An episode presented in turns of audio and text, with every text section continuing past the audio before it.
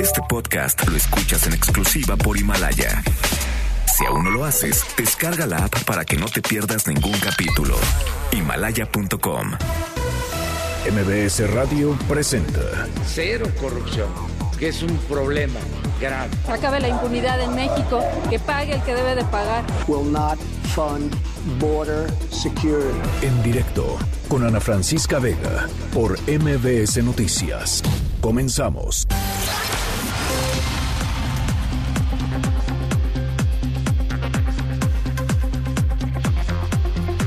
Son las 5 de la tarde con un minuto. ¿Cómo están? Me da muchísimo gusto que me acompañen aquí en directo a través de MBS Noticias. Yo soy Ana Francisca Vega y hoy es jueves 20 de febrero del 2020.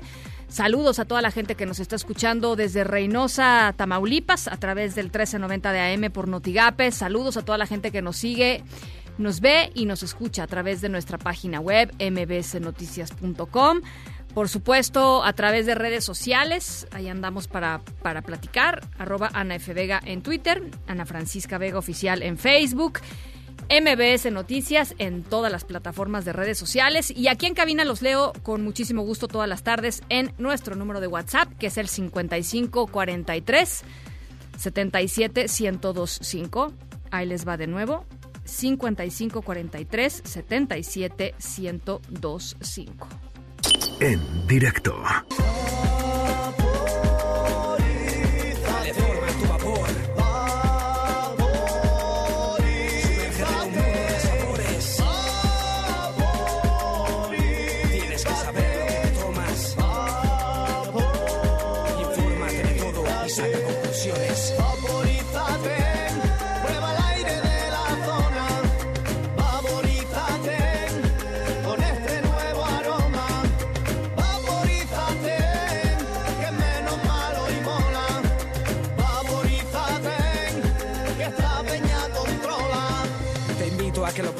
Dulce de su olor, ya que es más beneficioso y además sabe mejor. Aromas increíbles.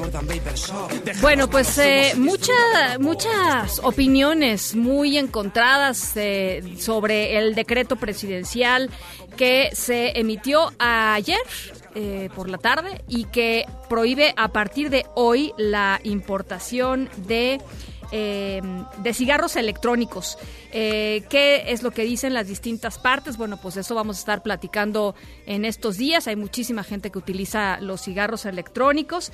Eh, y bueno, eh, justamente para platicar sobre este tema está con nosotros en la línea Roberto Sussman, presidente de la Asociación Pro Vapeo, que ha dicho que esta es una medida agresiva, que es una medida autoritaria y que lo único que va a hacer es... eh, perjudicar la lucha contra el tabaquismo en México. Eh, Roberto, ¿cómo está? Muy buenas tardes, me da gusto platicar con usted. Sí, buenas tardes, eh, a sus órdenes y muchas gracias por invitarme a tu programa. Quiero mencionar también que soy investigador titular del Instituto de Ciencias Nucleares de la UNAM.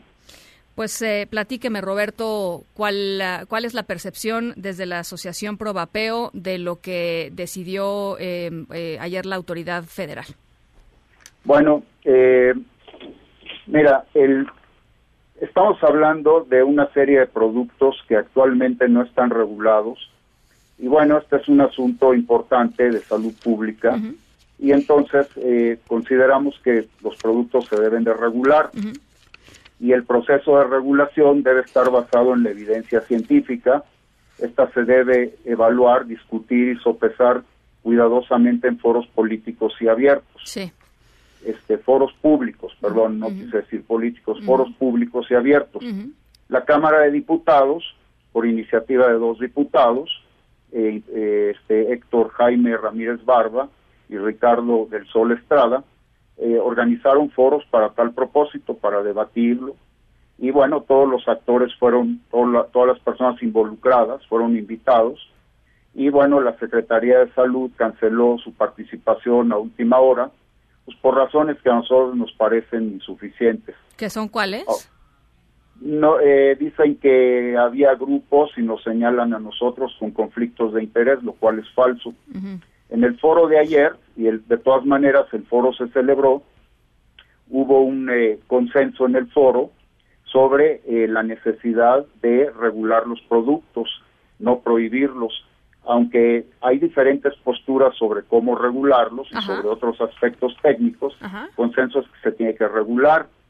Y bueno, pensamos que cancelar una participación así abrupto, abruptamente y un día después emitir este decreto, pues representa una grave falla en, un en el proceso democrático de tomar eh, de toma de decisiones de un proceso de regulación que debe estar bien fundamentado desde el punto de vista técnico.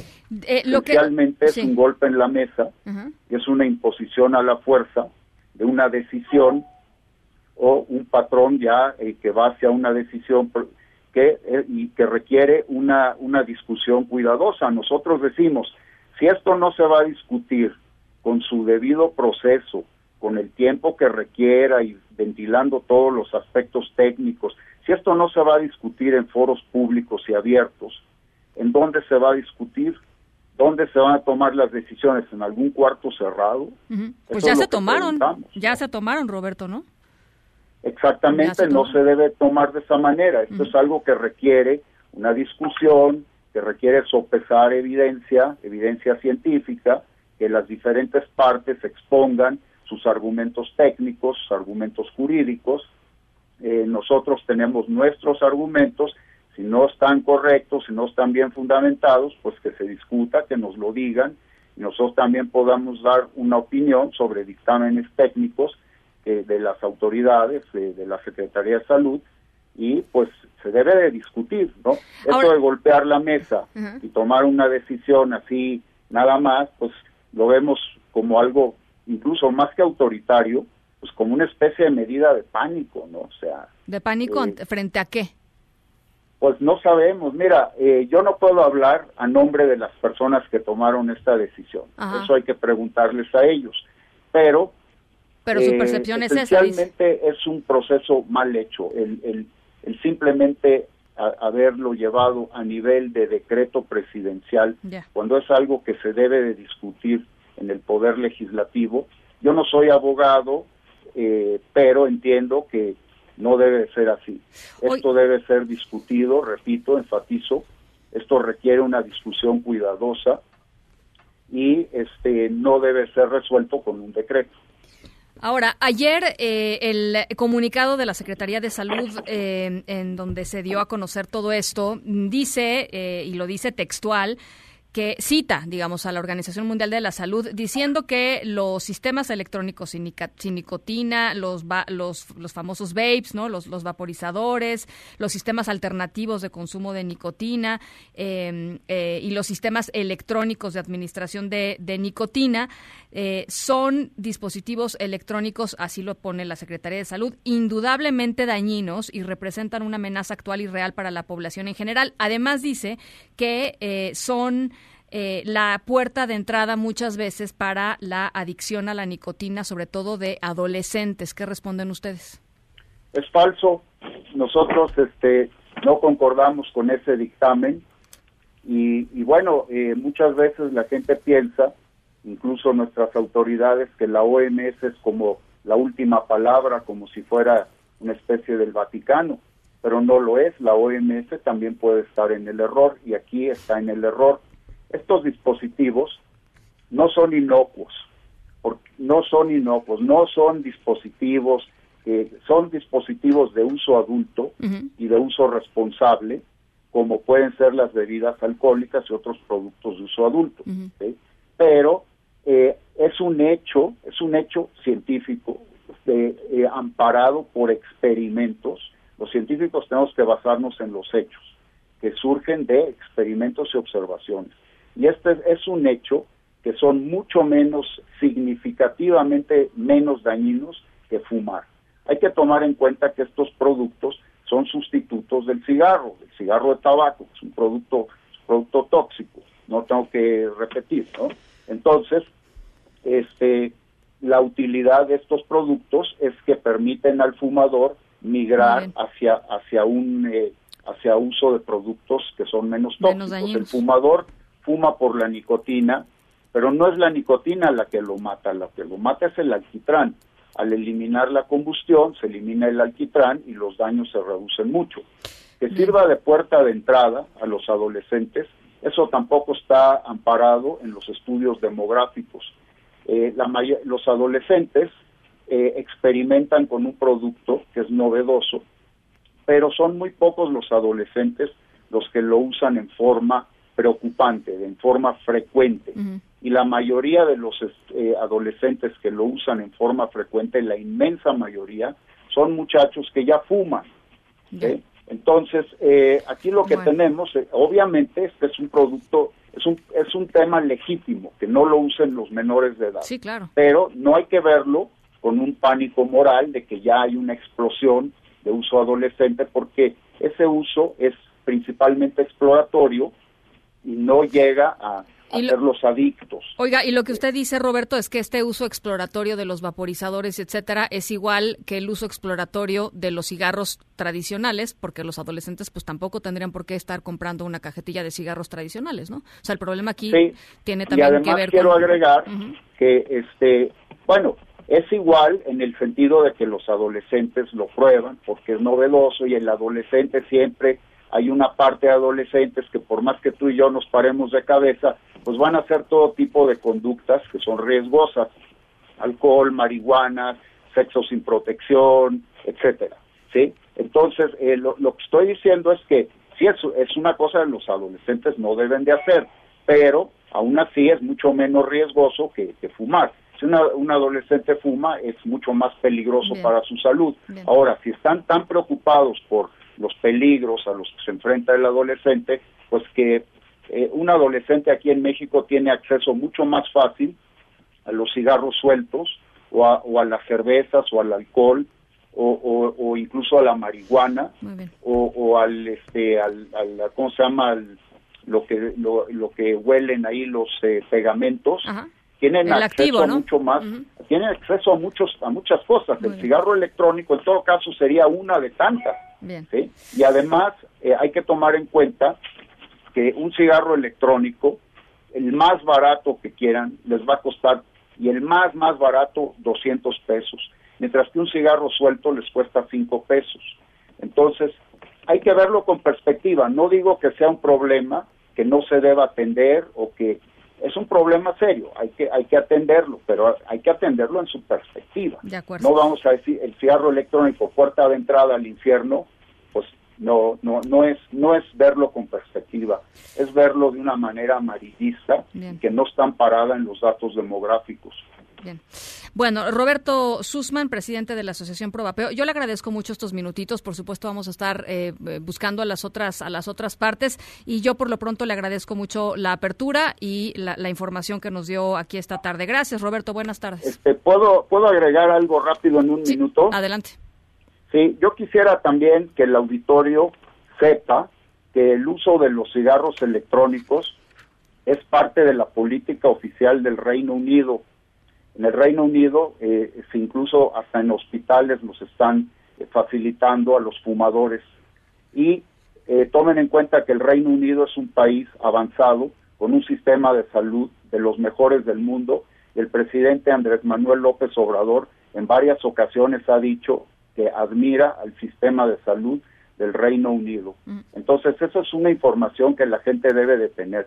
Eh, no estamos hablando de productos que vienen de otra galaxia o que vienen del fondo del infierno. No, no, estamos hablando de productos que en otras partes del mundo, en Europa, están bien regulados y se aprovecha el beneficio que pueden dar a la salud pública. Bien, pues eh, le agradezco mucho, Roberto. Estamos en comunicación de nada, hasta luego, muchas gracias. Gracias, muy buena tarde, las 5 con 15. Noticias en directo. Mario Alberto N. y Giovanna N. señalados por la desaparición y el eh, feminicidio de Fátima, esta chiquita de siete años, todavía están en la Fiscalía de Atizapán en el Estado de México en espera de que autoridades capitalinas presenten órdenes de aprehensión en su contra. Ayer los dos fueron ubicados en un domicilio del municipio de Isidro Fabel, allá en el Estado de México, y en estos momentos están detenidos por cohecho. Trataron de, sobornar a los policías municipales que fueron pues, los primeros que entraron a, detenerlos eh, cuando, cuando fueron encontrados. Juan Carlos Alarcón, ¿cómo estás? Buenas tardes. Platícanos lo último acerca de este caso. Hola, Ana Francisca, gracias. Eh, muy buenas tardes. La Fiscalía de Justicia Capitalina sigue todavía hasta esta hora en espera de obtener órdenes de aprehensión en contra de la pareja detenida e implicada en la desaparición y muerte de Fátima Cecilia.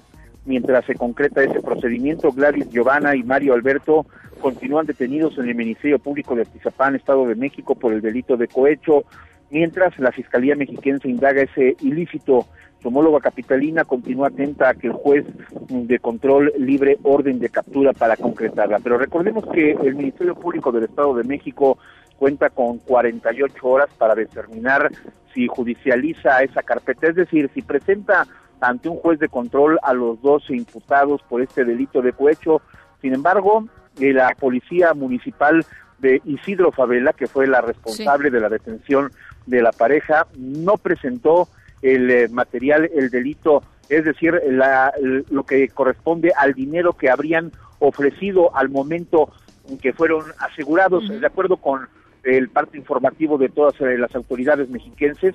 Se sabe que ella y Giovanna y, y también su pareja sentimental, Mario Alberto, habrían ofrecido cada quien por separado cinco mil pesos en efectivo a cambio de no ser presentados ante la autoridad ministerial. Sin embargo, la materia de delito, que en este caso sería el dinero, eh, Ana Francisca, no fue presentado, no había dinero, solamente fue un ofrecimiento y con base en esa supuesta, eh, pues en ese supuesto hecho de cohecho, es que los presentan al Ministerio Público. Ya hasta el momento la Fiscalía General de Justicia de la Ciudad de México no ha logrado obtener las órdenes de aprehensión por el delito de privación ilegal de la libertad con eh, la finalidad de causar daño.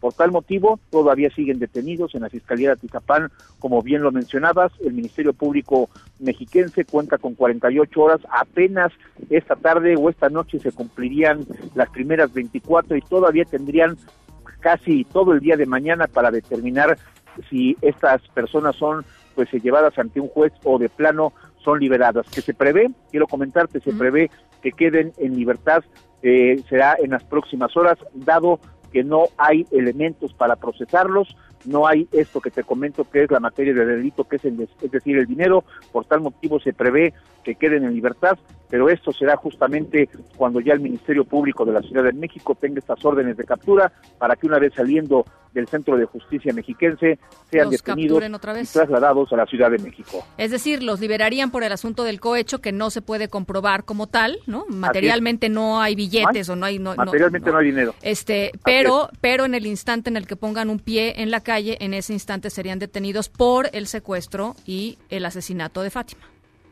Eh, no por ninguno de los dos delitos, solamente por la privación ilegal de la libertad. No han configurado el delito todavía de homicidio, lo han configurado todavía tampoco el delito de feminicidio, tampoco el de secuestro porque no hubo una solicitud de dinero a cambio, solamente lo está considerando la Fiscalía Capitalina como privación ilegal de la libertad con el fin de causar daño. Solamente por eso, pero una vez obteniendo esta orden de aprehensión, en automático son traídos a la Ciudad de México y puestos a disposición del juez que los requiere. Y a partir de ahí, entonces, sí se, le se les pueden empezar a sumar los delitos, digámoslo así.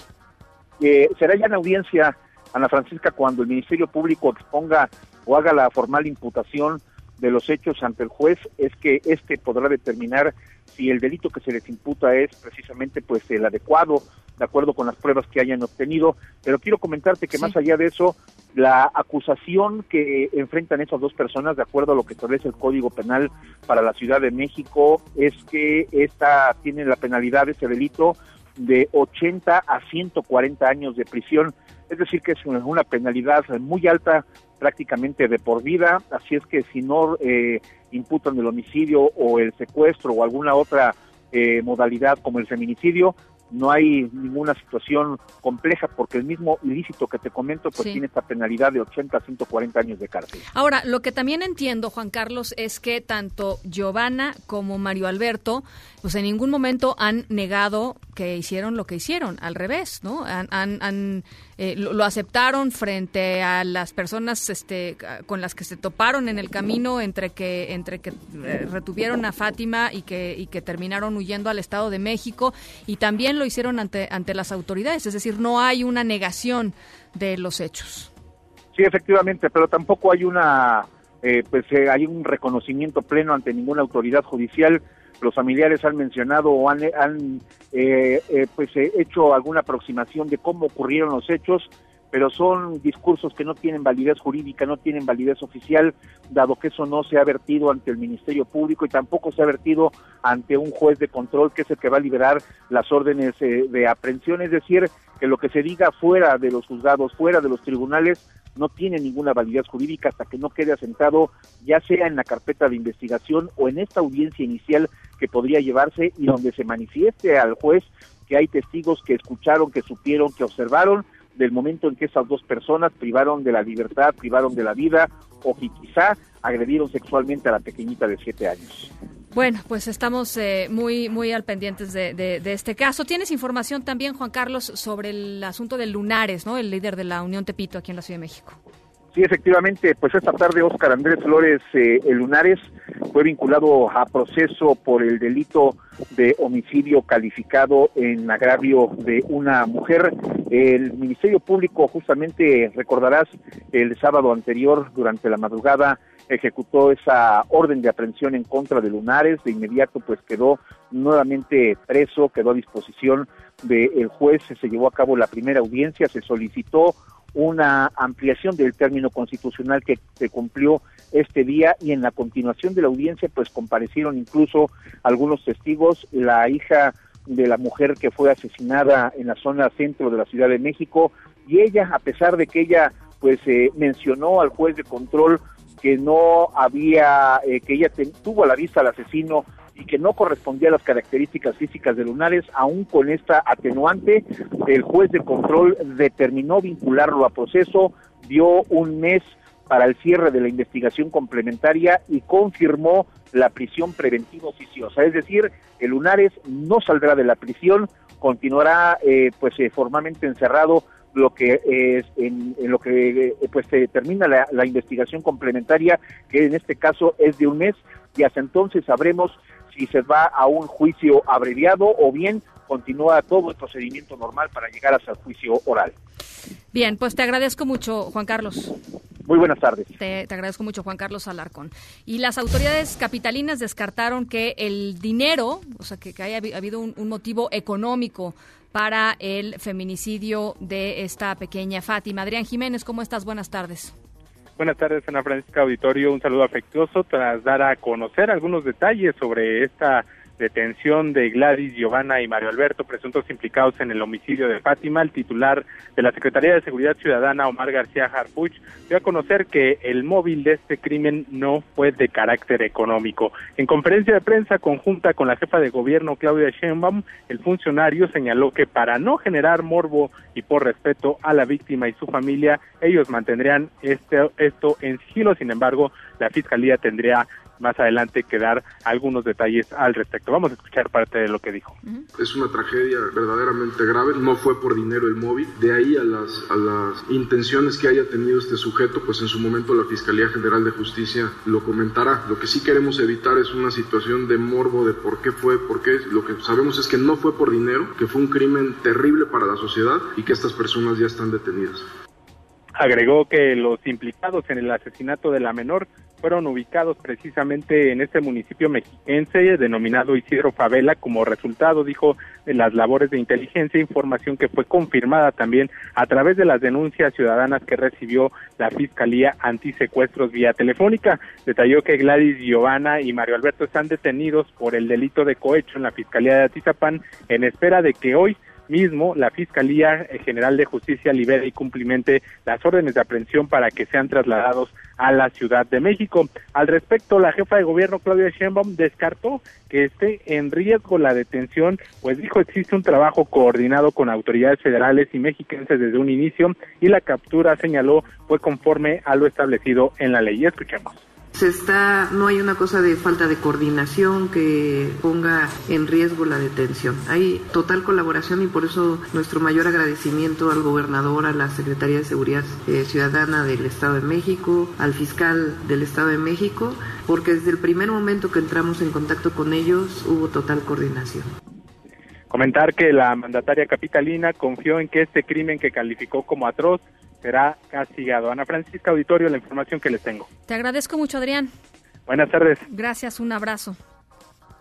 Bueno, el periódico El Universal publicó desde hace un rato eh, la información de que la propia eh, Gladys Giovanna, la, la mujer eh, acusada de, este feminicidio, señalada, digamos, como presunta responsable de este feminicidio, frente a las autoridades, eh, afirmó que ella había entregado a Fátima con Mario, con su pareja sentimental, porque él le había pedido una novia joven, así lo dice el periódico El Universal, una novia joven que le durara mucho tiempo. Eh, antes, de acuerdo con los dichos de la mujer, y ya decía yo, mm, eh, la nota del Universal dice que frente a las autoridades, esto es lo que ha dicho, eh, la había amenazado con abusar sexualmente de sus dos hijos, con los dos hijos que tiene la, la pareja, y Giovanna aseguró que por temor ella pues le llevó a Fátima literalmente porque se acordó todo esto de acuerdo con lo que dice eh, Giovanna frente a autoridades que no le prestaba mucha atención la familia a la menor y que pues no le iban a no, no, iba a hacer falta no básicamente em, bueno pues eso es em, eso es parte de eh, pues de la tragedia, de la, de la, de la dureza, ¿no? de, la, de la historia de lo que le sucedió a la pequeña Fátima y estaremos, por supuesto, eh, súper pendientes de que la autoridad logre acreditar eh, lo que se ha eh, eh, pues lo que se ha reunido como evidencia el secretario de Seguridad Pública de la Ciudad de México, Omar García Harfush, sostiene que tiene un caso firme y fuerte, sostiene que la, investigación se ha dado de tal forma que, que no se va a caer, ¿no? digámoslo así, pero pues ahí tienen ustedes la información de Juan Carlos Alarcón. No hay todavía eh, órdenes de aprehensión por la gravedad de, las, de, de lo que hicieron estos, estas, dos, estas dos personas. Ana María, la mamá de la bebé de cinco meses, Carol Noemí, que fue ayer encontrada eh, muerta en un lote baldío en Saltillo, Coahuila, de la que platicamos aquí en el programa, va a enfrentar un proceso por ocultar el cuerpo de su, de su hija y decir que se la llevaron dos personas que huyeron en un coche amarillo. Esta es información que dio a conocer la Fiscalía General de Coahuila y lo que se dice, eh, querida Camelia Muñoz, te saludo hasta Saltillo, Coahuila, es que pues la bebé murió de causas naturales, la mamá no supo qué hacer y la fue la, eh, inventó, digamos, esta historia. Buenas tardes. Hola Ana Francisca, buenas tardes para ti, para el auditorio. Pues efectivamente te informo que la Fiscalía General de Coahuila confirmó que Ana María, la madre de Carol Naomi, fingió el rapto de la menor de cinco meses y fue ella quien ocultó el cadáver en un lote baldío después de que esta falleciera a consecuencia de broncoaspiración. El fiscal para el tema de desaparecidos en el Estado, José Ángel Herrera Cepeda, informó que Ana María terminó por declarar su responsabilidad. Escuchemos. Dice que trata de, o menciona que trata ella de hacerle una resucitación boca a boca, palmaditas en el pecho. No lo logra, se asusta, dice, entra en un estado de shock, de, pánico, y opta entonces por ir a dar las toallitas húmedas en ese momento, Bertoño, y después ir al lugar a colocar a, a la bebé bueno, fue mediante un video de un negocio ubicado a un lado del predio donde fue localizado el cuerpo de la bebé, como se evidenció la actuación de la mujer, quien será objeto de atención psicológica. Por su parte, el fiscal general Gerardo Márquez Guevara informó que se iniciará un procedimiento judicial contra Ana María por el ocultamiento del cadáver, la denuncia falsa y negligencia, falta de cuidados, por lo cual alcanzaría una pena de ocho años de prisión, pero revisarán su contexto psicológico y el entorno familiar por estas circunstancias, em, eh, Ana María también se le retiró la custodia de su otro hijo menor de dos años de edad por considerar que estaba en riesgo. El funcionario dijo que la versión del rapto pudo ser originada por el temor de represalias por parte del padre biológico de la niña y de su familia, a quienes les ocultó la muerte de la bebé de cinco meses que ocurrió entre una y dos horas antes de que inventara la sustracción de la pequeña. Es la información que tenemos, Ana Francisca. Te agradezco mucho, Camelia. Buenas tardes. Gracias, un abrazo. En directo.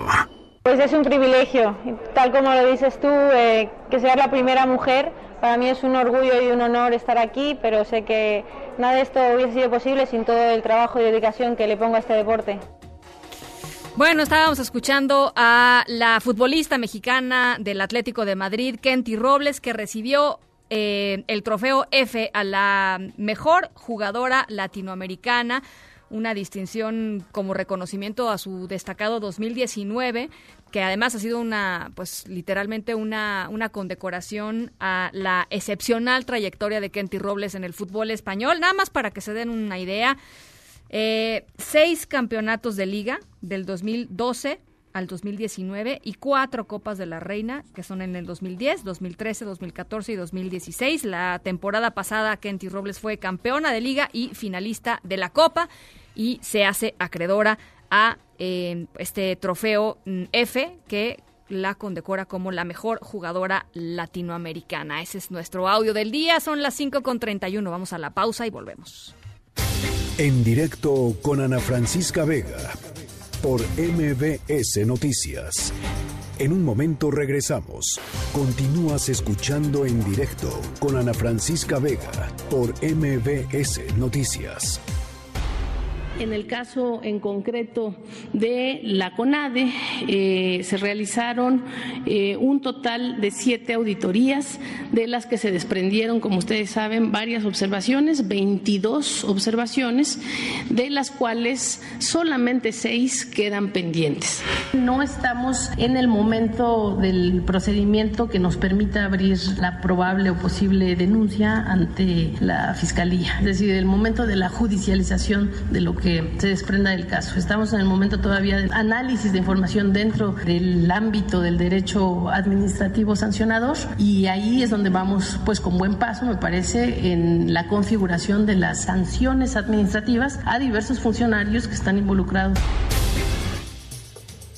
Bueno, escuchábamos a Irma Aréndira Sandoval, que eh, ayer eh, la secretaria de la Función Pública confirmó efectivamente lo que pues eh, por lo menos eh, la revista Proceso había estado documentando desde junio del año pasado y con más intensidad eh, en agosto, septiembre, sobre eh, irregularidades en la operación de los fondos que maneja la CONADE, en particular el FODEPAR, que es el Fondo para el Deporte de Alto Rendimiento, una, eh, pues, errores, digamos, que equivalen a algo así como 50.8 millones de, pesos, em, y, es parte de, el, desastre que se ha ido documentando poco a poco. Me llamó mucho la atención una de las, de las frases que dijo Irma Erendira Sandoval, eh, ayer, en donde señaló que em, a pesar de que reconoció la gestión de Ana Gabriela Guevara como, como directora de la Comisión Nacional de Cultura Física y Deporte, dijo sí hay dinámicas del pasado que se volvieron a presentar.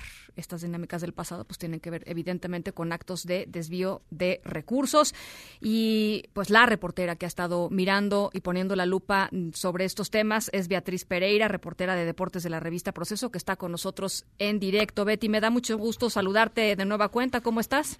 Hola Ana Francisca, buenas tardes, muy bien, gracias, saludos a tu auditorio. Oye, pues eh, eh, lo que, a ver, ¿qué te pareció lo que dijo ayer Irma Sandoval? Eh, me pareció que se quedaron cortos todavía. es decir, este, entiendo que hay un proceso, que hay unos tiempos para la cuestión de sancionar y todo eso, pero creo que sí les cuesta mucho trabajo este, decir la palabra corrupción. Eh, efectivamente decir hay dinámicas del pasado que se volvieron a presentar, pues es muy claro que lo que está diciendo es la corrupción que creíamos que nosotros no íbamos a tener en nuestra administración, aquí está, ya la encontramos y vamos a ver hasta qué grado, hasta qué nivel de jerarquía fueron sus palabras textuales vamos a llegar, es decir, pues vamos a ver si esto le va a alcanzar hasta Ana Guevara. Y así debería ser, o sea, yo creo que ya no debería haber lugar a la duda, porque si consideramos que Rosario Robles está siendo procesada por omisión, lo que ha sido justamente Ana Guevara en la CONADE es omisa. Durante todos estos meses, desde la primera vez que nosotros publicamos un reportaje en proceso, se dedicó a decir que todo era mentira, que no era cierto, a defender a sus colaboradores, a decir que las investigaciones se hacían con dolo, que no estaban sustentadas. Entonces, a mí eso lo que me permite ver es que ella ha sido cómplice de sus colaboradores, que los ha cubierto. Y cuando eso ocurre, no puede salir tibiamente a decir vamos a ver hasta dónde va a llegar. Es muy clara la participación de Ana Gabriela Guevara por omisión y por comisión, porque no perdamos de vista también que ella es la presidenta del Comité Técnico del FODEPAR, es decir, el área del FODEPAR donde se da la última llamada a la hora de soltar los recursos para que se ejerzan. Y aquí es donde están los faltantes de los 50 millones, ¿no? Un poco más de 50 millones de pesos. Son 50.8 millones que los auditores que llevaron a cabo esta investigación detectaron. Importante destacar, Ana Francisca, solamente auditaron una muestra de 97 millones que corresponde a enero-junio de 2019. No ha sido auditado el segundo semestre de 2019. En total, más o menos, el FODEPAR operó el año pasado con 400 millones. Entonces, imagínate, si en 97 prácticamente encontraste la mitad del 50% de ese dinero fue, fue mal versado, pues ya nos podemos imaginar de qué tamaño puede seguir ocurriendo, o porque los servidores públicos siguen trabajando, son los mismos que siguen sacando todos los días dinero para pagar viajes, campamentos, de equipamiento deportivo para los atletas, que lo han estado haciendo con la ayuda de, las, de los presidentes de las federaciones, con unas personas que hicieron pasar por entrenadores, con entrenadores de verdad. Hay muchos a los que los han embarrado sin que ellos estén enterados, a muchos atletas también les han depositado dinero y les han pedido que los depositen a las empresas. Entonces, yo creo que la función pública con esta investigación que hicieron los auditores tienen todos los elementos para efectivamente hacer las sanciones administrativas correspondientes, que tienen que ser inhabilitaciones. Esta gente no puede nunca volver a, a tocar el recurso público porque no son confiables y obviamente los que se configuran en situaciones penales, pues porque cuando hablas de desvío de recursos, pues hablamos ya de, algo delictivo, cuando hablas de facturas falsas con las que fueron comprobados los dineros, pues hablas de peculado. Entonces, yo pienso que es como la gran oportunidad que tiene este gobierno para enseñarnos que este caso de corrupción no se va a convertir en uno de impunidad. A ver, Betty, ¿qué, eh, para toda la gente que nos está escuchando, que igual eh, eh, ha escuchado durante años ya, ¿no? Este, las triquiñuelas de, de, cosas como la estafa maestra, este, digamos, todos los, los, los, desvíos de recursos de los que hemos sido este, testigos y, se han documentado en los últimos años. ¿Qué tipo de cosas estaban sucediendo en la CONADE? Es decir, ¿cómo se estaba triangulando el dinero? ¿Cómo se estaba eh, eh, malversando los fondos públicos? ¿Qué tipo de cosas, qué tipo de acciones estaban tomando los los funcionarios, que por otro lado también algunos, y lo, también lo, lo, platicamos tú y yo aquí hace algún tiempo, pues varios de los funcionarios eran pues más bien amigos de Ana Gabriela Guevara, ¿no? Sí, mira, yo los llamaría, si me lo permites, como la mafia veracruzana, que comienza con Israel Benítez, que es el subdirector de calidad para el deporte, que él es veracruzano, fue presidente de la Asociación de Atletismo de ahí, fue contemporáneo de Ana Guevara cuando ellos eran deportistas. Este señor comenzó a llevar a un grupo de personas que han trabajado con él, que también vienen de Veracruz. Eh, uno de ellos es eh, Faustino Jesús Díaz, que él es el que hace como el contacto directo, digamos, con las federaciones. Eh, existe otro que se llama Rafael Herrera Moguel, que eh, él, digamos, como que dirige a un grupo de analistas técnicos que son personas que ellos contrataron, despidieron a un grupo de personas llamado metodólogos, ellos llevaron a su gente, muchos de ellos son veracruzanos y son analistas técnicos que ellos hacen pasar por entrenadores.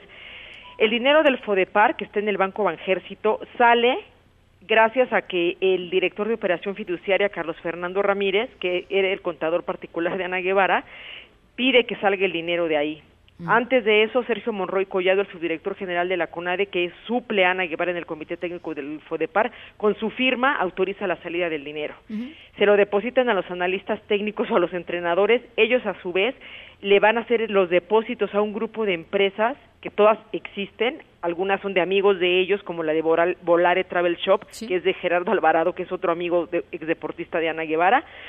Y estas empresas lo que hacen es eh, triangular el dinero compran y, y comprueban los recursos, ya lo dijo ayer Meréndez de Sandoval, este, esta es la triangulación o la tercerización y además elevan hasta tres veces el costo de los servicios. Qué barbaridad. Estamos hablando de boletos de avión que cuestan 80 mil pesos, de hospedajes carísimos, de que este, pagan las inscripciones. Perdón que te interrumpa, Betty, pero lo que nos estás narrando son cosas que literalmente se ven a simple vista en una fiscalización normal. O sea, uno no le tiene que escarbar demasiado. O sea, una fiscalización normal saca a la luz esto, sobre precios, sobre costos. Yo te diría que las personas que a mí me contactaron al principio para decirme, está pasando esto, ayúdanos, porque ya denunciamos ante la Secretaría de la Función Pública y nos mandó llamar el titular del órgano interno de control de la función pública para decirnos, ni denuncien porque esto no va a proceder. Es por eso que esas personas me contactan a mí y me vinieron a traer kilos de documentos donde me dijeron, léelos, entiéndelos y vas a darte cuenta cómo están haciendo el, mal manejo del dinero. Lo que yo no pude encontrar, porque claramente pues yo no soy auditora, es lo de las facturas falsas y eso sí lo encuentran los auditores, porque además hay que decirlo Ana Francisca, es increíble, pero no había una sola factura ni en un eh, papel ni en un archivo digital en la CONADE. Cuando los auditores están revisando y piden revisar las facturas, Israel Benítez les dice que no tienen facturas, que ya se, se, palomeó la comprobación, que estaba bien la comprobación y que se guardaron en Banjército. Los auditores obligaron a que fueran a pedir las facturas a Banjército oh, y cuando todos estos documentos llegaron a la CONADE y los auditores los comenzaron a revisar, lo que comprobaron es las facturas falsas. La próxima semana nosotros en proceso vamos a publicar la historia de una de estas empresas porque ahora lo que también está ocurriendo es que hay algunas de estas empresas que no saben que sus propias facturas las utilizaron para clonarlas o para alterarlas. Que hay empresas que les prestaron simple y sencillamente los servicios y no sabían que eran parte de esta maraña de corrupción. Entonces, es, es, tan grave esto, Ana Francisca, que toca a particulares. Ahí estás hablando de lo que la ley marca como colusión. Este, y en la colusión están entrenadores de verdad a los que nunca les dijeron, oye, te voy a depositar a un entrenador, por ejemplo, te puedo decir, de eh, esgrima, un día se amaneció con un montón de dinero en su cuenta, 4.5 millones, y le dijeron ahora, este, regrésanoslos o deposítaselos a la Fue federación. Un error. A otro de, este entrenador de atletismo lo mismo. Tómate, depositamos dinero por error. Ay, ¿me lo puedes ahora transferir a mí a mi cuenta? E, estos analistas técnicos. Entonces, es esto parece el crimen organizado, no parece una oficina del servicio público, no parece la oficina del deporte nacional que está trabajando en beneficio del desarrollo del deporte mexicano. Bueno, ahí te va la pregunta, Betty, ¿cómo van los atletas rumbo al rumbo rumbo a Tokio 2020? Ya está a la vuelta de la esquina los Juegos Olímpicos.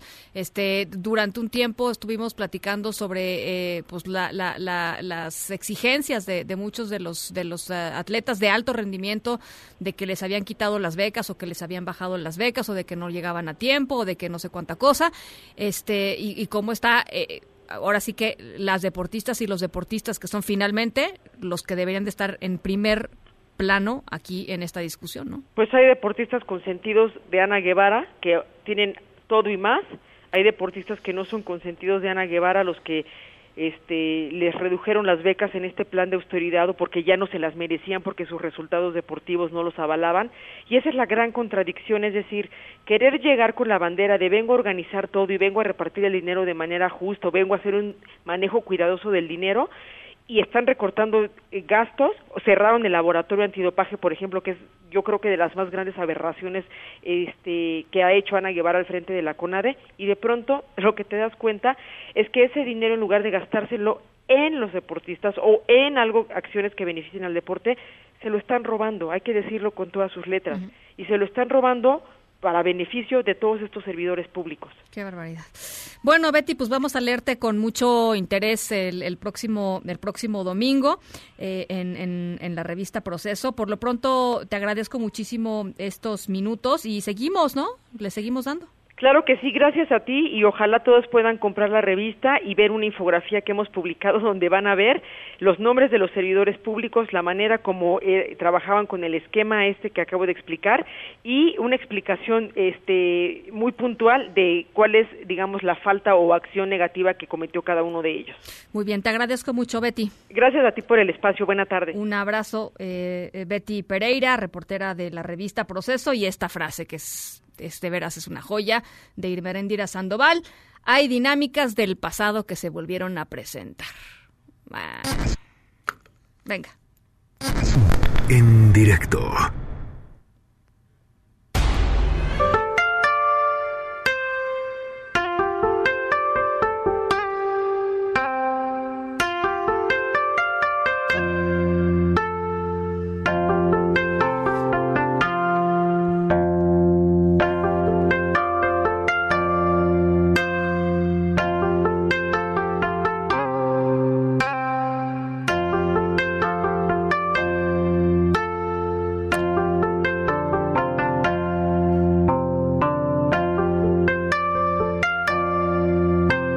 Estamos escuchando música china porque nuestra historia sonora de hoy tiene que ver justamente con Wuhan. Wuhan, el epicentro de pues de este nuevo brote de coronavirus, el COVID-19. Eh, pues Wuhan ha estado en las noticias, ¿no? Desde hace ya varias semanas por este, por este brote. Y es que la prensa encontró algo que les llamó muchísimo la atención, que tiene que ver justamente con, eh, pues con esta cepa de coronavirus, pero que ocurrió hace muchos años. ¿Es una coincidencia? ¿De qué se trata? Porque esto es nuevo, ¿no? Nos han dicho que el COVID-19 es nuevo, nuevo, nuevo, no. Bueno, pues algo llamó la atención por ahí en el pasado, ya lo verán. Vamos a la pausa a las 5.46, volvemos.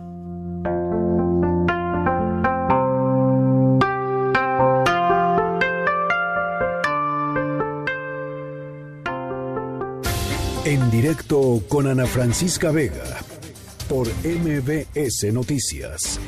En un momento regresamos. Continúas escuchando en directo con Ana Francisca Vega por MBS Noticias.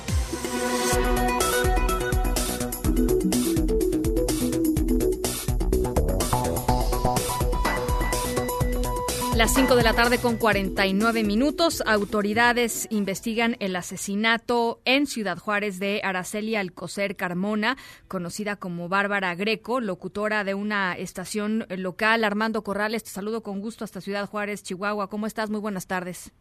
¿Qué tal, Ana Francisca? Buenas tardes. Bueno, pues como comentas, la tarde del pasado martes se registró una ejecución de una mujer al exterior de una vivienda en el cruce de las calles Honduras y 20 de noviembre de la colonia El Barrial en Ciudad Juárez, Chihuahua. Horas más tarde, la Fiscalía Especializada de la Mujer dio a conocer la identidad de la mujer que respondía al nombre de Araceli Alcocer Carmona, de 37 años de edad, que se destacaba como conductora y locutora de un espacio radiofónico en una estación de radio local, donde daba consejos sobre esoterismo, oficio al que se dedicaba. La conductora era conocida como Bárbara Greco, nombre con el que se dio a conocer en los medios durante varios años, por lo que su muerte causó gran sorpresa e indignación en la comunidad. Hasta el momento la Fiscalía General del Estado sigue varias líneas de investigación enfocándose en su trabajo y el tipo de personas que atendía en la espera de poder dar con los responsables de esta muerte a la brevedad. Araceli deja un, eh, en orfanada a un niño de tres años con quien vivía y serán los familiares quienes se harán cargo de él, pero vamos a escuchar este mensaje que daba precisamente Bárbara Rico en una de sus, sus transmisiones, donde daba cuenta de la violencia. Vienen cambios muy fuertes en el aspecto económico, vienen cambios muy fuertes en cuestión de violencia, no nada más para la ciudad, sino para todo el resto del mundo. Este, entonces tenemos que cuidarnos bastante. Hay que hacer mucha oración. Y bueno, pues hasta aquí la información, Ana Francisca, que tengas buena tarde. Eh, Armando, ¿alguna alguna eh, pues línea de investigación, alguna algo más concreto que, que puedan decir las autoridades o todavía no estamos en este en este momento? El, el oficio que desempeñaba este, eh, Bárbara Greco, como era conocida, el oficio que desempeñaba era eh, en el giro del esoterismo, de la magia. Entonces, esa podría ser una línea de las líneas de investigación. Bárbara Greco era una persona al conocimiento de la gente, era una buena persona, era una persona de, de noble corazón, pero bueno, pues es precisamente la gente a la que pudo atender a alguien que pudiera haber estado pues molesto o de alguna manera inconforme. No se sabe, de, de todas maneras, la Fiscalía no ha dado alguna idea de investigación concreta. Bueno, Armando, eh, tenemos entendido que tú la conocías. Eh, te mandamos un abrazo eh, con, mucho cariño. Gracias, gracias, buenas tardes. Muchas gracias, muy buenas tardes. Las 5 con 51. Vamos a la pausa, regresamos. En un momento continuamos en directo con Ana Francisca Vega. Continúas escuchando en directo con Ana Francisca Vega por MBS Noticias. Oigan, eh, gracias a todos por sus, uh, por sus mensajes y sus comentarios. Les recuerdo nuestro número de WhatsApp es el 5543 77 1025. Eh, gracias de verdad por escribirnos. Carlos Enrique nos dice, buena tarde, Ana. Qué buena noticia que han agarrado a los asesinos, a los asesinos de Fátima. Ojalá no los dejen salir. Y Jorge nos dice, hey, yo me sé esa historia sonora. La dijo hace rato Miyagi.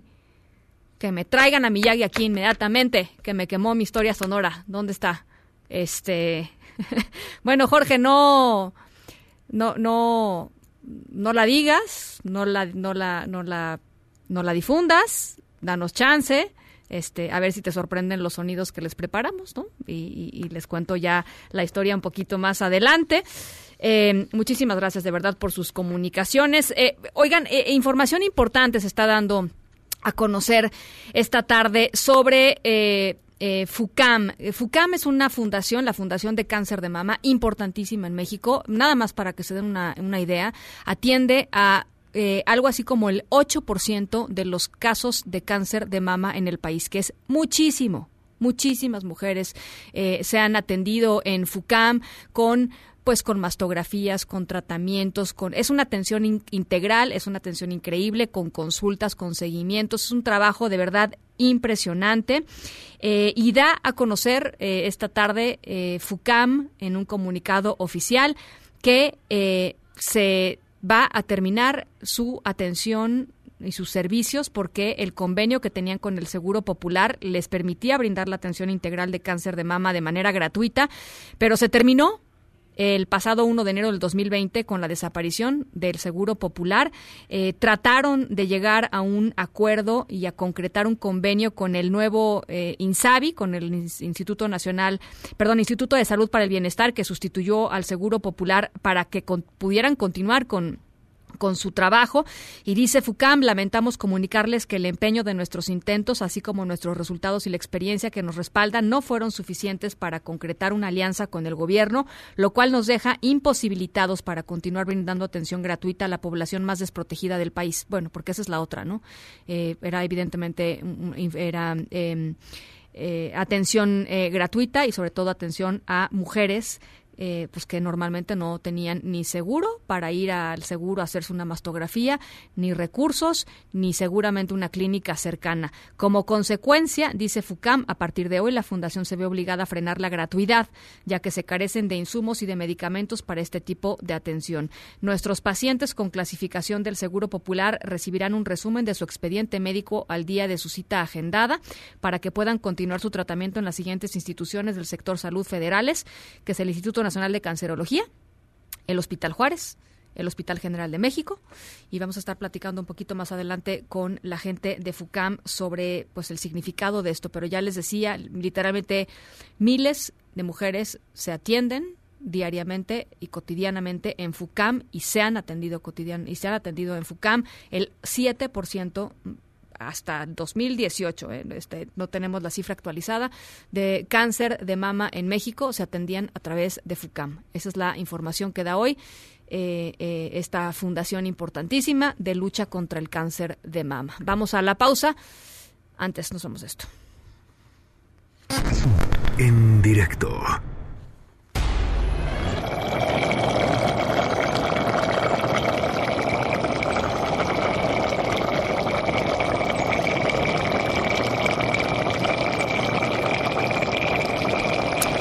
Estamos escuchando sonidos de laboratorio. Esperamos sorprenderte, Jorge. Este, porque ahí les va nuestra historia sonora de hoy, que nos quemó el querido Miyagi. Saludos a Miyagi, que debe estar por allá abajo en la redacción. Em, hace años, alguien se imaginó la creación de un virus en un laboratorio militar eh, como parte de un programa de armas biológicas en China. Y se lo imaginó con todo y nombre. ¿eh? Le puso Wuhan 400. Wuhan, sí, Wuhan como la ciudad en donde ahora surgió esta epidemia del coronavirus. Hay muchas coincidencias en esta historia eh, y se pone más interesante todavía. Al ratito les platico un poquito más. ¿Quién se imaginó esto? ¿En dónde lo plasmó? ¿Y cuál es la relación con el coronavirus de hoy? Pausa, las 6 de la tarde en punto.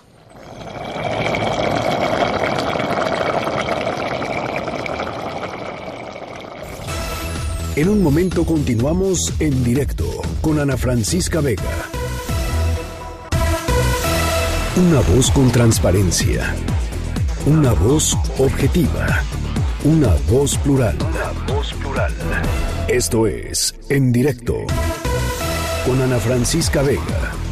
En directo, MBS Noticias. Las 6 de la tarde con 5 minutos. Gracias por seguir con nosotros aquí en directo a través de MBS Noticias. Yo soy Ana Francisca Vega. Hoy es jueves 20 de febrero del 2020. Gracias a toda la gente que nos escucha en Torreón, Coahuila a través de Q91.1 y desde Zacatecas a través de Sonido Estrella en el 89.9. Gracias también a toda la gente que nos ve y nos escucha en nuestro, nuestra transmisión en vivo. Ya me regañaron el otro día que dije streaming. Tienen razón, tienen razón, hay que hablar en español en la medida de lo posible. Sí, por supuesto, nuestra transmisión totalmente en vivo de lunes a viernes de 5 a 7. Ahí estamos en nuestra página de internet. WhatsApp, aquí en cabina, 5543 77 1025. Ahí les va de nuevo, 5543 77 1025. Arrancamos. Noticias en directo.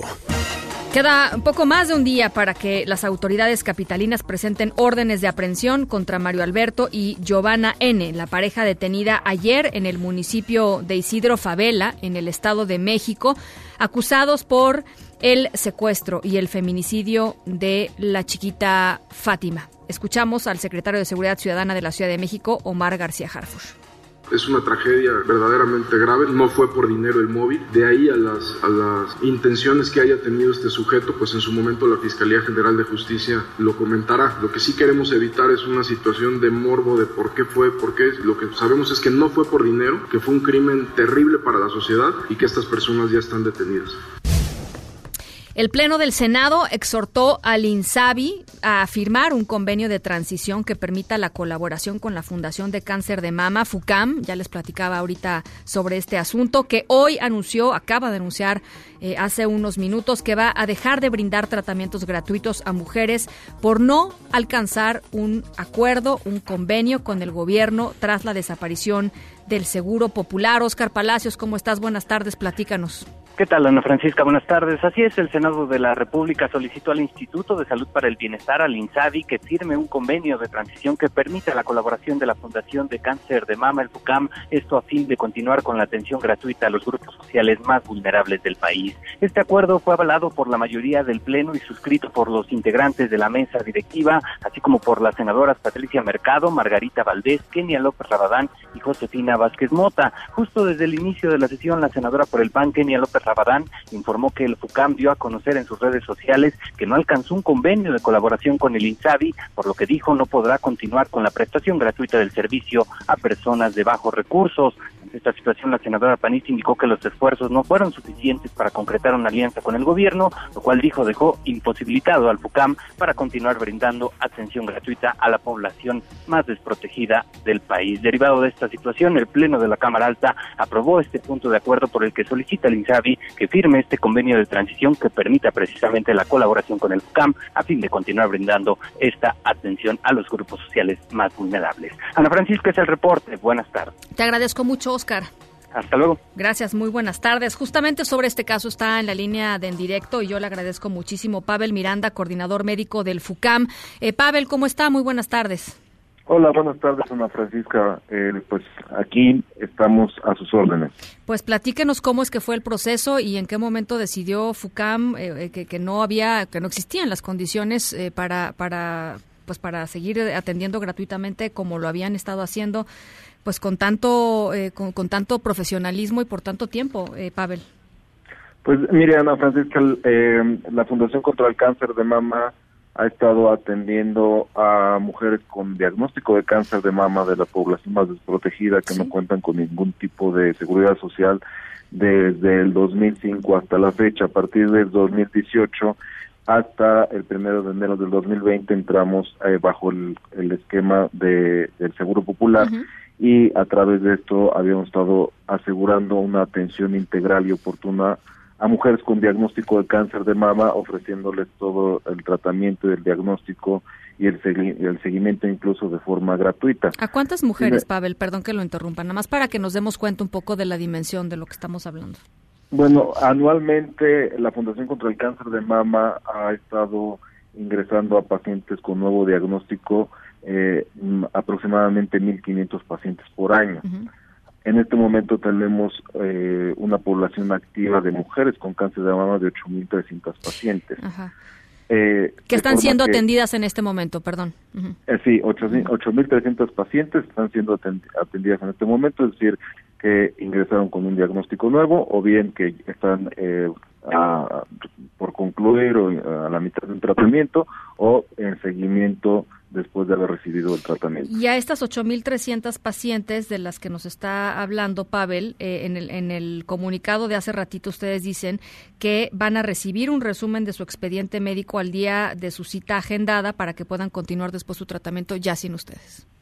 Es correcto. Nosotros habíamos eh, brindado la atención hasta, ah, bueno, hasta la fecha, a partir de enero hasta la fecha, bajo los recursos propios de la Fundación contra el Cáncer de Mama. Sin embargo, en este momento ya no contamos con recursos para seguir ofreciendo gratuidad, de forma que a la mujer para continuar con el, proceso de atención y sobre todo el cronograma de tratamientos hemos eh, decidido bueno y hemos eh, eh, comunicado con otros hospitales dentro del sistema de salud pública para que continúen su atención de forma eh, oportuna.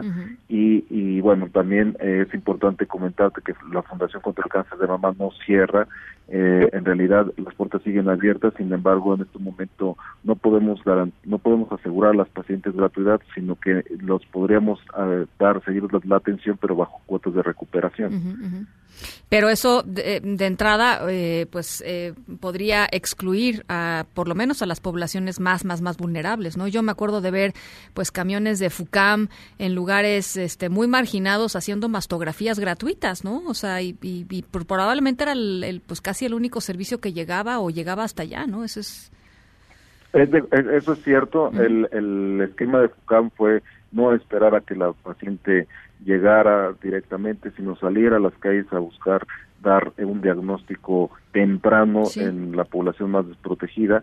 Y bueno nosotros queríamos seguir queremos seguir eh, garantizando una atención oportuna de calidad de calidez eh, para la paciente con este diagnóstico. Somos la única institución eh, especializada solamente en cáncer de mama en Latinoamérica pero bueno nosotros reiteramos nuestra intención de poder colaborar con el gobierno federal eh, eh, para continuar brindando atención a las mujeres. ¿Qué les dijeron, eh, qué les dijeron eh, con, Insabi? Es decir, ¿cómo fueron estas conversaciones y cómo se determinó al final que pues no, no, no, no iba a haber este, el dinero necesario para, para seguir ofreciendo la gratuidad? Bueno, lo que te puedo decir es que en este momento el, nosotros no tenemos un, un convenio como tal.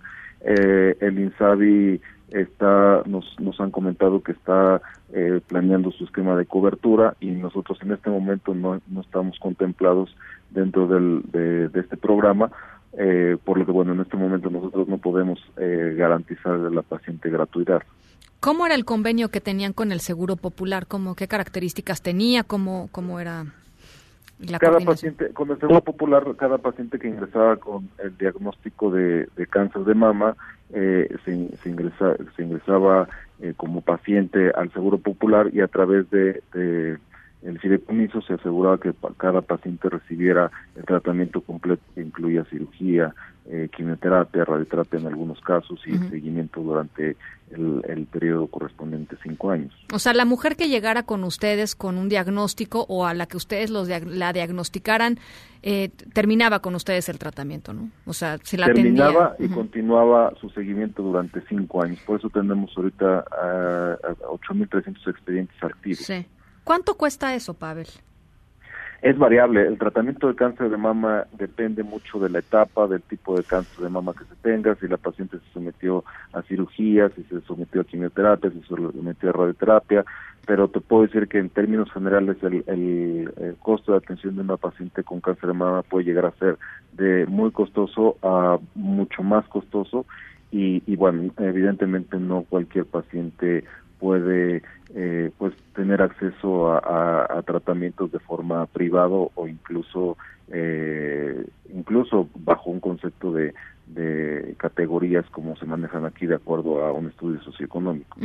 ¿Les preocupa eh, en FUCAM, les preocupa que, porque supongo que pues ustedes también son muy celosos de su trabajo y, de, y son muy profesionales en lo que, en lo que hacen y en, la atención a las mujeres, eh, ¿les preocupa que eh, que puedan ir estas mujeres ahora al sector al sector eh, público a atenderse a los distintos institutos que ustedes ya mismos eh, eh, enumeran en su comunicado y no por la falta de profesionalismo de los doctores ni de los enfermeros ni de las enfermeras ni de las doctoras allá sino simplemente por el asunto de la de los eh, de los recursos y de y de de pronto pues la presión que puede haber en el sistema público que estas mujeres no terminen siendo atendidas como tendrían que ser atendidas desde luego estamos muy preocupados y muy interesados en que todas las mujeres que hemos diagnosticado y hemos iniciado eh, o estábamos por iniciar o por concluir alguno de los tratamientos que te acabo de mencionar, eh, lo continúen de forma oportuna, porque es muy importante que una mujer,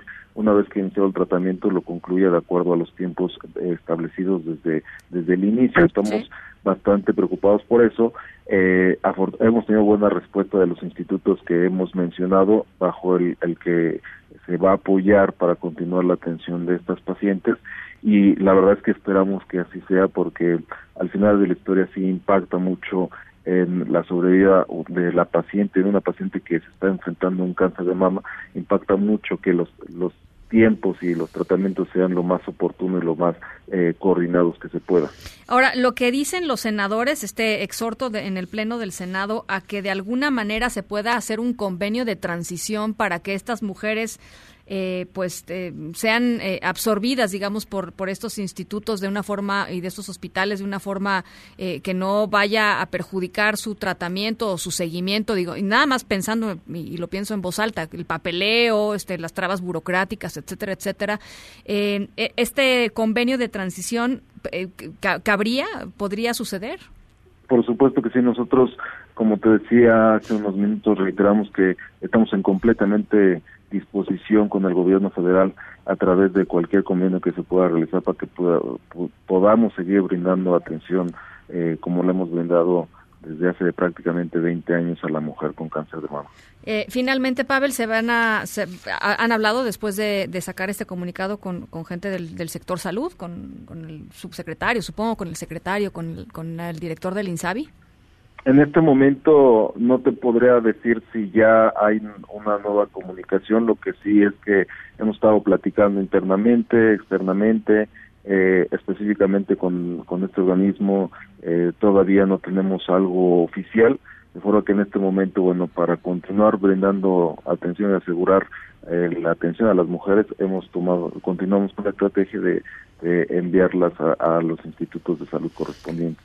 Muy bien, bueno, pues ahí está lo que está sucediendo esta, esta tarde. Eh, FUCAM anunció que dejará de eh, pues ofrecer, desafortunadamente después de, varios años de estarlo haciendo muy exitosamente y muy profesionalmente, atención gratuita para mujeres con cáncer de mama, eh, eh, porque no llegó a un convenio con el INSABI, el Instituto de Salud para el Bienestar, que sustituyó al Seguro Popular. Yo, yo te agradezco mucho, Pavel, estos minutos y estamos en comunicación. te agradezco de verdad. Muchas gracias, Ana Francisca. Estamos a tus órdenes. Un abrazo, Pavel Miranda, coordinador médico del FUCAM. Con este comunicado, eh, falta de recursos, el, Instituto mm, de Salud para el Bienestar eh, pues decidió que FUCAM no, no iba a recibir ya, ya más dinero para estos tratamientos. 8.300 pacientes eh, activos, dice, dice eh, FUCAM, que tienen en estos momentos estos 8.300 pacientes, mujeres con cáncer de mama o saliendo de cáncer de mama. Eh, tendrán que pasar ahora al Instituto Nacional de Cancerología o al Hospital Juárez o al Hospital General de México porque Insabi decidió no dar más dinero a pues este servicio gratuito y sobre todo yo sí quiero recalcar eh, el trabajo de, de FUCAM sí estaba dirigido sobre todo a pues personas de muy bajos recursos o de bajos recursos que no podían eh, pues hacerse estos mm, mastografías regularmente o el tratamiento para eh, para el cáncer de mama que es un tratamiento pues variable pero costoso. Entonces bueno pues esto es lo que se dio a conocer esta tarde. Son las seis con veinte. Vamos a una pausa. Volvemos. En directo con Ana Francisca Vega por MBS Noticias En un momento regresamos. Continúas escuchando en directo con Ana Francisca Vega por MBS Noticias. Noticias en directo.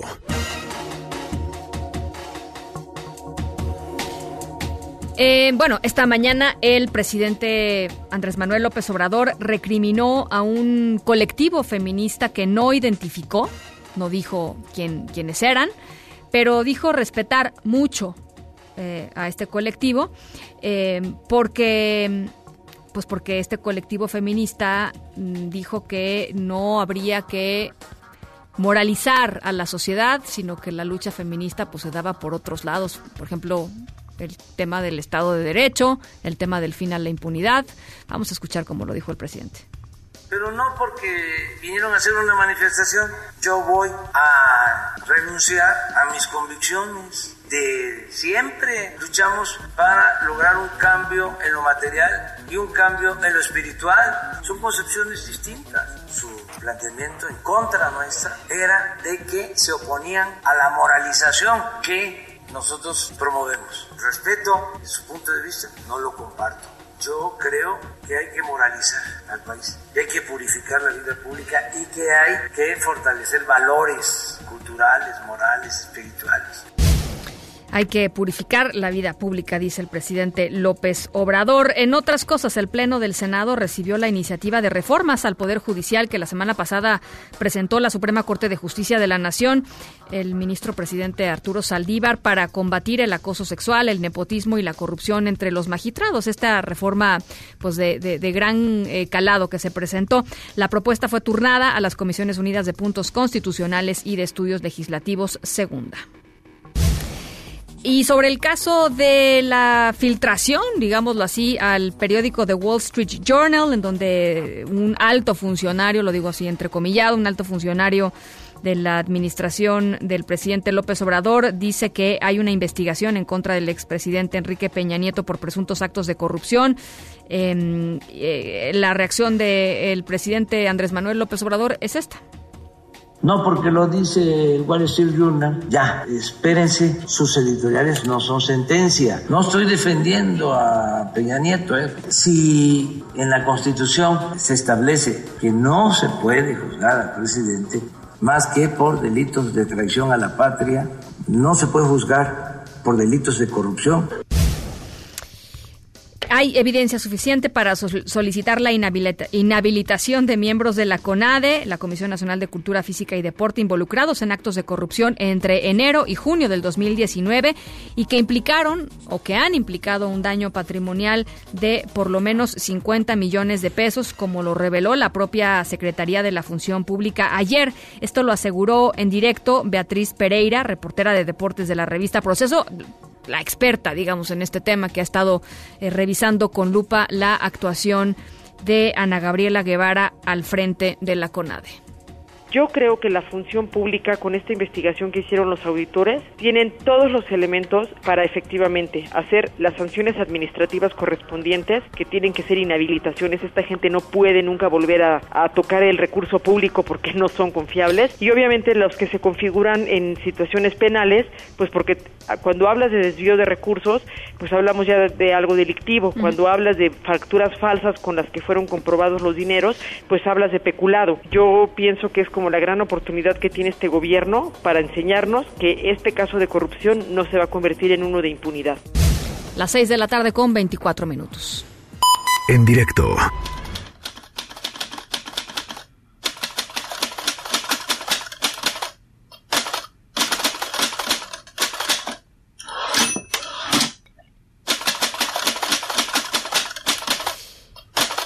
Bueno, pues resulta que con todo lo que está pasando en el mundo en torno al COVID-19, al coronavirus que surgió en la, en la ciudad china de Wuhan, eh, algunos curiosos encontraron una especie de predicción.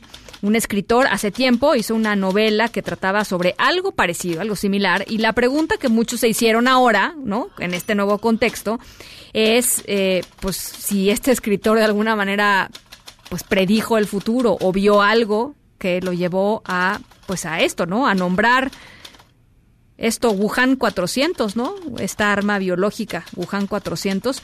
Ya en unos minutitos les platico de qué novela se trata y qué tanta coincidencia hay en esto con el presente. Vamos a la pausa a las 6.25.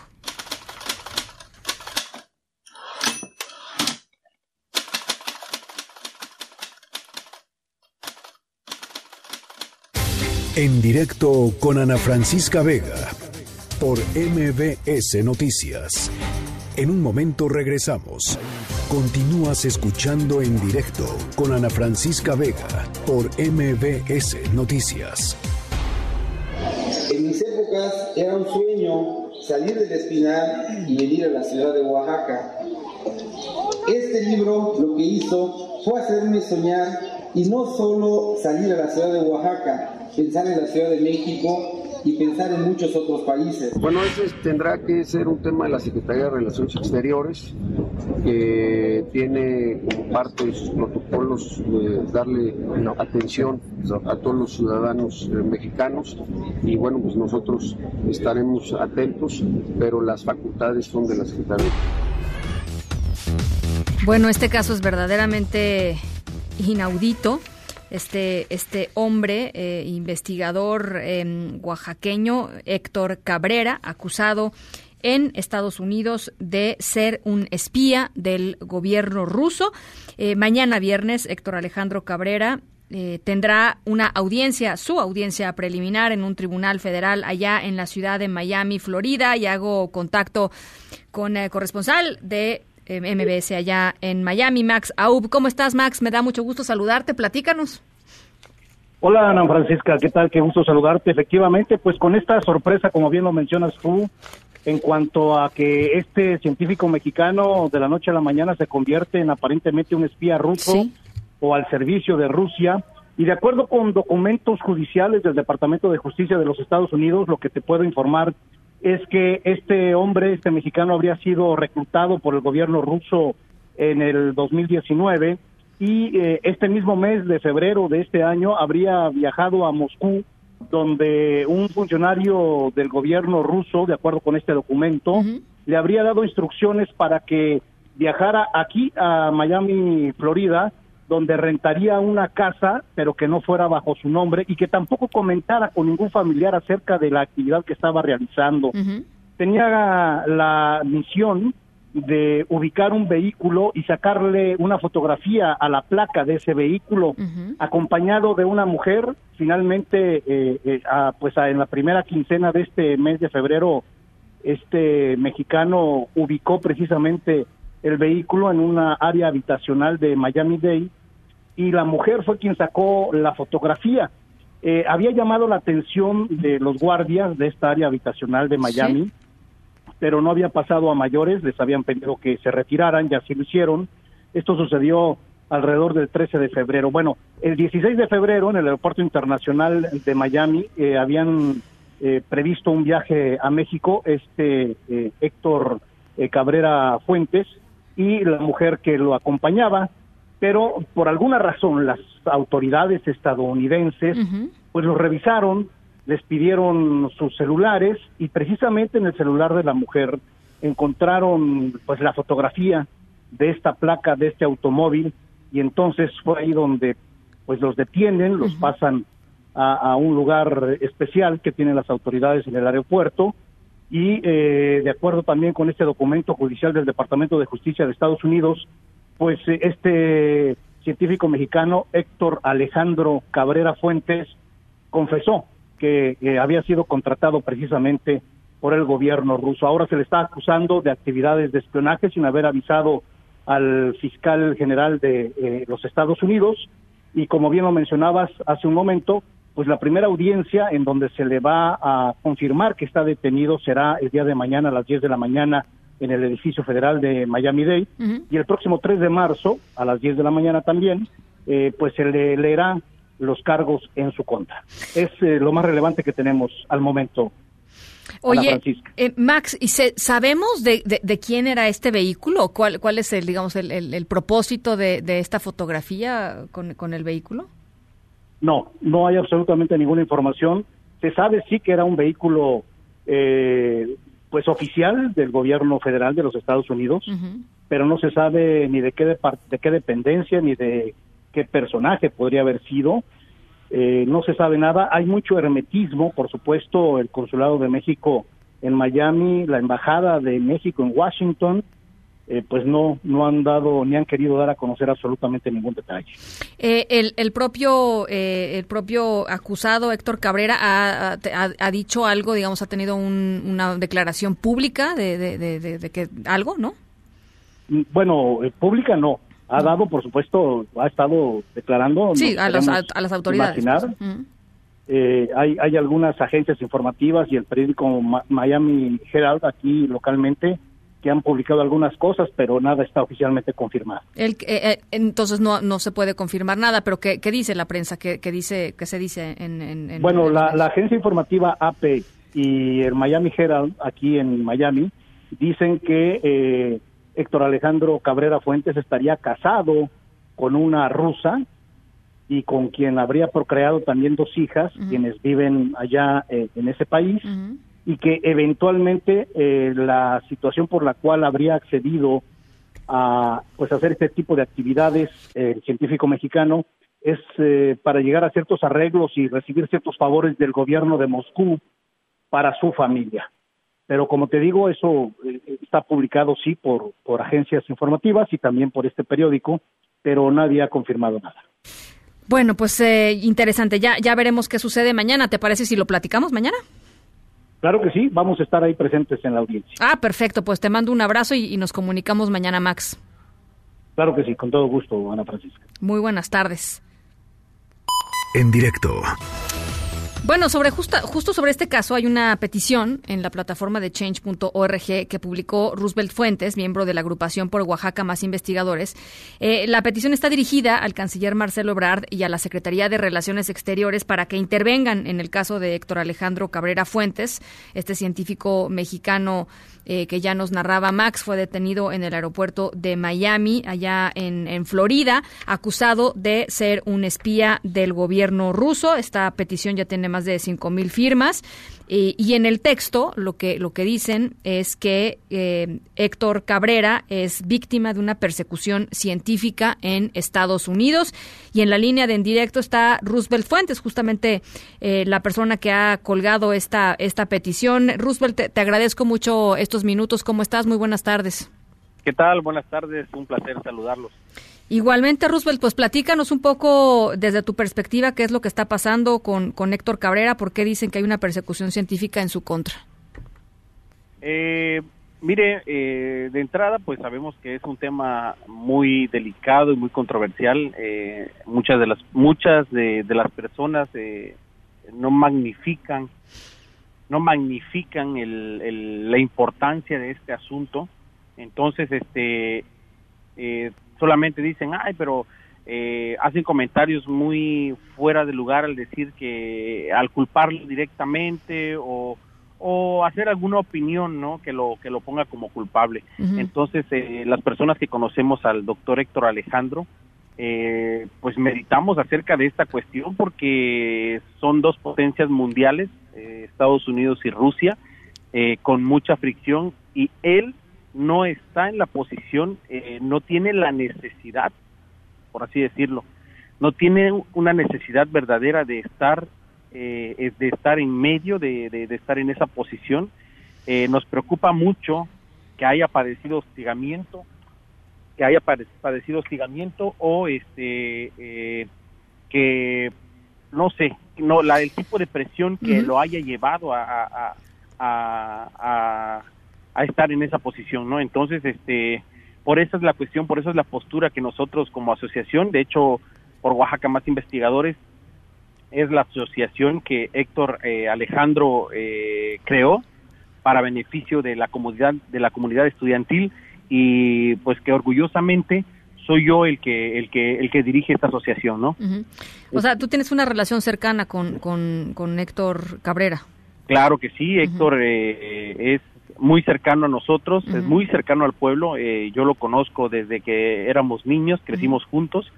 Eh, estoy seguro, segurísimo, que no actuó por voluntad propia, ¿no? Entonces, eh, es lo que nos está preocupando. O sea, eh, él, él, eh, ¿nos podrías confirmar, Roosevelt, si él efectivamente está casado con una ciudadana rusa? de ese tema no tengo conocimiento, ¿eh? no, no, no, no, no puedo afirmar nada, no puedo hablar nada. es un tema que desconozco. ¿Nos puedes hablar de su, de su, de su carrera profesional? ¿Cómo es él? ¿Cómo es Claro, no, Héctor, mire, eh, cuando éramos niños, eh, él era muy apasionado por el deporte. Eh, él, a él le gustaba el béisbol, practicó el béisbol durante su niñez, pero una vez él eh, empezó a encaminarse en el área académica, de verdad que ya no tuvo tiempo para otras cosas, incluyendo el deporte. Tuvo que hacer de lado el deporte y dedicarse de lleno a lo que es, este, pues, eh, digamos, ya el trabajo de su carrera, que a lo mejor ni idea tenía qué tan importante iba a llegar a ser en ese momento, en la primaria, después de haber leído su, su primer libro. Entonces, este, ahorita ya eh, ha tenido una relevancia todo lo que ha hecho y los, eh, las personas que lo conocemos y sabemos de su trayectoria, sabemos que él se ha dirigido de manera íntegra en la cuestión académica, ha sido muy profesional, eh, ha cumplido todas sus metas hasta ahorita, tiene muchos proyectos pendientes todavía. Entonces es una persona que ha, se ha mantenido de, con una excelencia académica que no puede ser tachada, ¿no? O sea, hasta ahorita, si ustedes investigan, no tiene él eh, una, una una mancha en su expediente académico como profesional. No, tiene. digo, tiene Roosevelt, tiene varios este, eh, eh, ensayos científicos publicados en distintas este, revistas, en fin, eh, efectivamente, por supuesto, es, es, un, es un científico. ahora, pues iremos viendo Roosevelt también pues cómo se va desarrollando este caso, ¿no? porque también las autoridades estadounidenses, lo, lo, que lo que usted dice, Roosevelt, es que teme que lo que haya, lo que sea que haya hecho Héctor, Héctor Cabrera, que le estén imputando, lo haya hecho bajo presión, no, no por un tema de convencimiento, ¿sí entendí bien? Así es, exactamente. Eso, eso es lo que a nosotros nos preocupa, porque eh, tomemos en cuenta que son dos países muy grandes, ¿no? Y no son países que, que, que se andan por las ramas con, con cositas pequeñas. Entonces, este, pues no sabemos hasta dónde es el alcance y qué es lo que puedan hacer e, e, ellos, ¿no? Como naciones. Entonces, este, pues no, sinceramente, conociendo a Héctor, no es una situación en la que con gusto haya accedido. Entonces, eh, tememos, tememos de verdad mucho por la situación, por la forma en la que él se introdujo a este a este punto, que en la que él llegó a este punto, ¿no? Bueno, pues eh, ahí está eh, pues el testimonio de una persona cercana a, él, a Héctor Cabrera. Te agradezco mucho, Roosevelt, esta, estos uh, estos minutos y estamos en comunicación. Muchísimas gracias ustedes mm. también por, por, darnos la oportunidad de expresarnos. Un abrazo, Roosevelt Fuentes, presidente de la Asociación por Oaxaca Más Investigadores, asociación que ya nos decía Roosevelt fue fundada justamente por Héctor Cabrera. Eh, y ya les decía, bueno, pues eh, Héctor Cabrera, efectivamente, si uno hace una búsqueda en algunos de los de los ah, pues de los ah, agregadores, digamos, de, de noticias eh, científicas y de, y de biología, pues tiene varios eh, ensayos publicados en algunas de las revistas más importantes de, biología, así es que, bueno, científico es, ¿no? Eh, eh, Héctor Cabrera, acusado en Estados Unidos de espionaje para el gobierno ruso. Y mañana arranca la audiencia, estaremos haciendo contacto, por supuesto, mañana con Max Aub hasta Miami, Florida, la Corte Federal allá en Miami, Florida, para ver cómo se desarrolla esta esta imputación que se le hace al mexicano y cómo se va a ir desarrollando eh, pues todo el juicio que se le lleve en contra, la evidencia que existe. Eh, y bueno, pues ahí está, ahí está este caso inaudito de verdad, eh, porque pues no, no, no es muy seguido cuando uno escucha de un mexicano que es espía ruso en Estados Unidos, pero bueno, en este caso ahí está. Las seis de la tarde con 41 minutos. Vamos a hacer una pausa. Les recuerdo nuestro WhatsApp aquí en cabina 55 43 77 1025. Va de nuevo 55 43 77 1025. Vamos a la pausa, regresamos. En un momento continuamos en directo con Ana Francisca Vega. Continúas escuchando en directo con Ana Francisca Vega por MBS Noticias.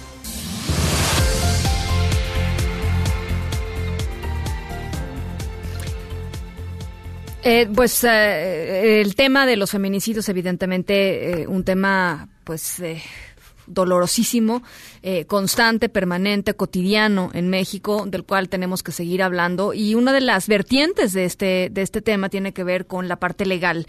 Eh, y lo que había dicho hace unos días, eh, aquí platicamos también mucho sobre eso, el fiscal general de la República, Alejandro Gertz Manero, sobre desaparecer el, el tipo penal del feminicidio para tratar todos los homicidios de todos los todos los homicidios de mujeres, pues eso, como homicidios y no como un homicidio motivado por cuestiones de género, es decir, quitarle esa parte, porque decía el fiscal, pues es realmente muy difícil comprobar feminicidio y a veces pues se van se van libres y no terminan eh, no terminan abonando, digamos, a a, que rinda, a que rindan cuentas los, los asesinos y los feminicidas. Bueno, pues al respecto se pronunció Arturo Saldívar, presidente de la Suprema Corte de Justicia de la Nación, que dijo que justo esto afirma eh, eh, que, que, cambiar el tipo penal eh, pues no es la opción, que feminicidio como tipo penal se puede perfeccionar, pero no desaparecer. René Cruz, ¿cómo estás? Buenas tardes, te saludo con gusto.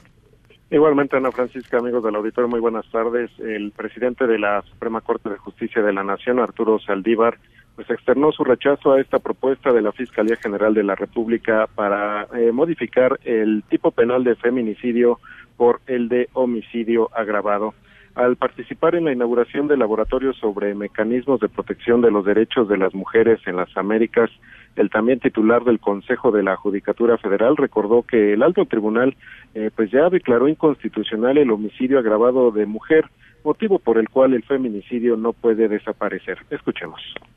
Esta Suprema Corte de México ha determinado que el homicidio agravado de mujer es inconstitucional porque viola el principio de igualdad. El feminicidio no se castiga diferente porque se trate de una mujer, se castiga diferente porque es un crimen de odio, es un crimen de odio por motivo de género. Por ello, el tipo penal de feminicidio tiene sentido, se puede mejorar, se puede perfeccionar, pero no puede desaparecer. Y pues tras asegurar que en México y el resto del mundo se vive una realidad crítica en donde están matando a mujeres y niñas, eh, Saldívar Lelo de la Rea reiteró su solidaridad con la lucha y el enojo de las mujeres. Así lo dijo.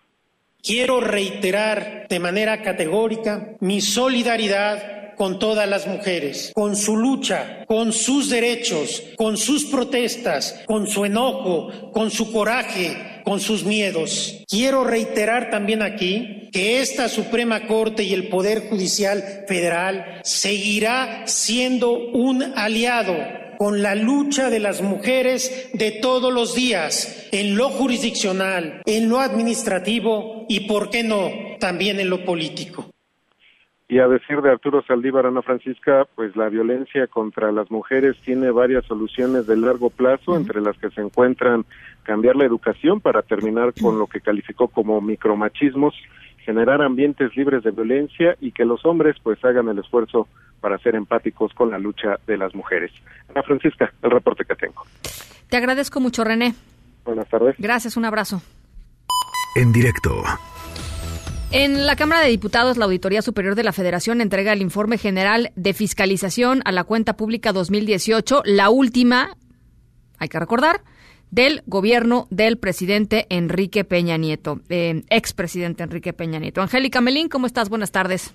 Hola Ana, muy buenas tardes. Con el gusto de saludarte y también de saludar al auditorio.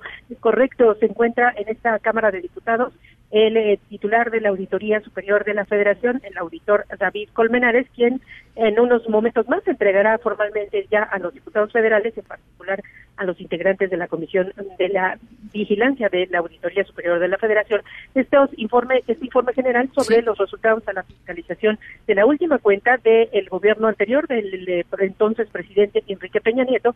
Y bueno, pues en este marco, antes de que el auditor explique qué contiene este informe, cuántos informes se están eh, de auditoría se están entregando a los diputados, se ha señalado que son 1.773 auditorías las que se van a entregar en unos momentos más a San Lázaro. Bueno, pues en este marco los eh, legisladores eh, que acuden a este evento están haciendo posicionamientos al respecto. Los eh, congresistas que generalmente vienen representados los grupos parlamentarios por los líderes de las bancadas, bueno, pues en esta ocasión enviaron a otros diputados, hay diputados en representación de sus bancadas, pero no los líderes parlamentarios, lo que, bueno, pues eh, resalta porque generalmente en estas entregas de los informes de fiscalización están los coordinadores parlamentarios y los legisladores que llevan el tema de fiscalización. Han adelantado diputados eh, del PRD como el, diputado Raimundo García Gutiérrez, también eh, eh pues eh, la diputada del PRI, Marcela Guillermina Velasco, que bueno, pues espera que estos informes de la última cuenta eh, del gobierno anterior tengan datos sobre lo que sucedió con casos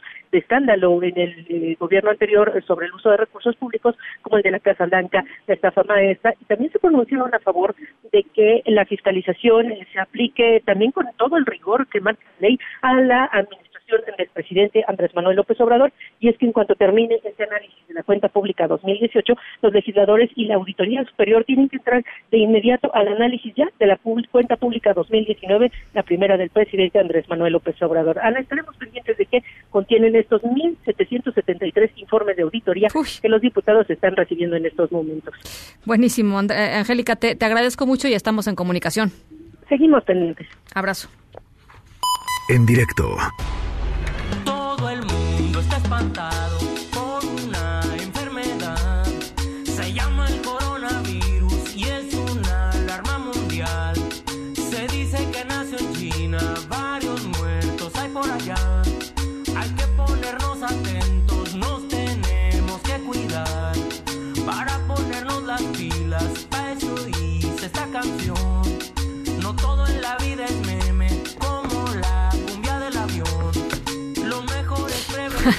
Bueno, estábamos escuchando la cumbia del coronavirus de Mr. Cumbia.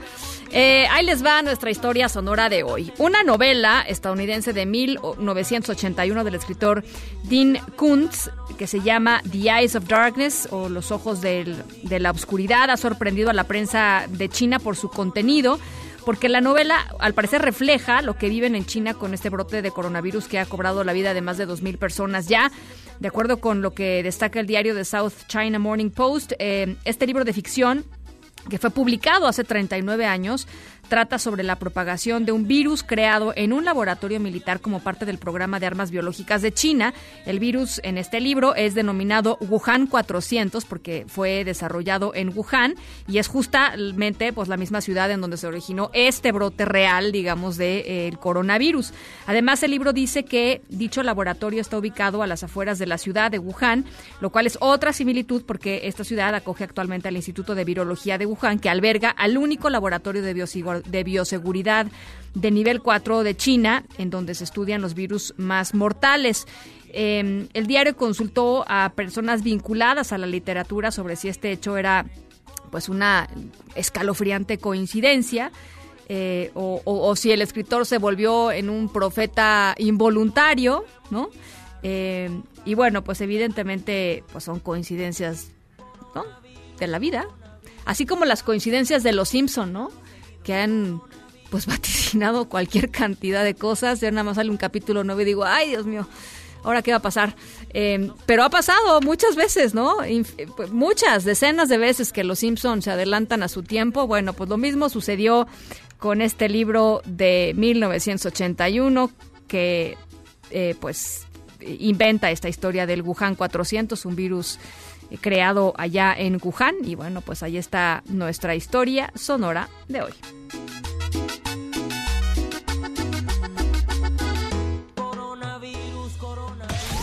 En Agenda con Rafael Arce. Querido Rafa Arce, ¿cómo estás? ¿Qué pasó, Ana? ¿Cómo te va? Muy buenas tardes. Muy bien, ¿a ti qué tal? Todo bien, gracias. ¿Todo fluye, Ana? ¿Todo va bien? Todo bien, sí, sí. ¿No? A pesar de, ¿no? Todas estas noticias que cargadita la semana. No, durísima. mira que todavía no termina, nos falta nos falta todavía el viernes. ¿Cómo están? Buenas tardes, buenas noches a quienes nos ven y a quienes nos, nos hacen el favor de, de, escucharnos. Gracias por estar ahí. Oye, Ana, calientita, calientita la noticia que nos manda nuestro corresponsal Edmundo Salgado desde Cuernavaca, Morelos. Ya fue rescatado el periodista y empresario mm, de esa entidad, de Morelos, Adrián Fernández, secuestrado anoche durante un ataque armado al restaurante Bar México Lindo, unas cuadras del centro histórico de la ciudad de Cuernavaca. Entonces, damos esta noticia y por supuesto estamos al pendiente de las investigaciones en torno a este asunto. Por supuesto, como también estamos al pendiente de eh, si ya eh, se emite la orden de aprehensión en contra de esta mujer y de este hombre, eh, de Giovanna y de Mario, involucrados en el secuestro y asesinato, presuntamente, ¿no? Presuntamente involucrados. Los feminicidas de Fátima. Exactamente, en el secuestro y asesinato mm, de la menor eh, Fátima Cecilia. Estamos al pendiente, como también estamos al pendiente, Ana, de las protestas de quienes eran atendidas, mujeres quienes eran atendidas en esta Fundación contra el Cáncer de Mama. Ya se han hecho sentir en algunas calles de la Ciudad de México por, pues bueno, se les ha cerrado la puerta porque no se ha firmado el convenio eh, con el INSABI, ¿no? Ahí estamos al pendiente, si la autoridad de la 4T se acerca al FUCAM y cómo vamos en este sentido. Andrés Manuel. O sea, el punto ahí es que se logre hacer un convenio de transición, ¿no? Así este, es. Para que estas más de, por acá nos lo dijo, más de seis mil personas, ocho mil personas que están hoy siendo atendidas por FUCAM puedan de alguna manera transitar suavemente hacia el nuevo sistema y hacia el nuevo modelo sin que esto se, quede. Ocho mil trescientos pacientes. Sí, nada más que ese, ese, ese tránsito suave, ¿no? Eh, imagínate tener, padecer cáncer, tenerlo, ser familiar de... No, no, no, no, está, es tremendo. qué, cosa, qué cosa. Bueno, Andrés Manuel López Obrador, Ana, el presidente de México, está en Baja California Sur, va volando hacia allá. Mañana tiene su reunión de gabinete precisamente allá y eh, eh, dará su conferencia mañanera en La Paz. Y bueno, también de último momento, eh, Emilio Lozoya, preso allá en España, dice que no quiere regresar a México porque teme por su seguridad. Ana, de esto y demás estamos al pendiente. Muchas gracias, Rafa. Muy buenas tardes, las seis con siete. Nosotros nos vamos a nombre de todos los que hacen posible este espacio. Gracias por acompañarnos la tarde del jueves. Yo soy Ana Francisca Vega. Se quedan como siempre con Gaby Vargas y después ya saben, charros contra gangsters. Pasen buena noche y nos escuchamos mañana. MBS Radio presentó en directo, en directo con Ana Francisca Vega por MBS Noticias. Este podcast lo escuchas en exclusiva por Himalaya. Si aún no lo haces, descarga la app para que no te pierdas ningún capítulo. Himalaya.com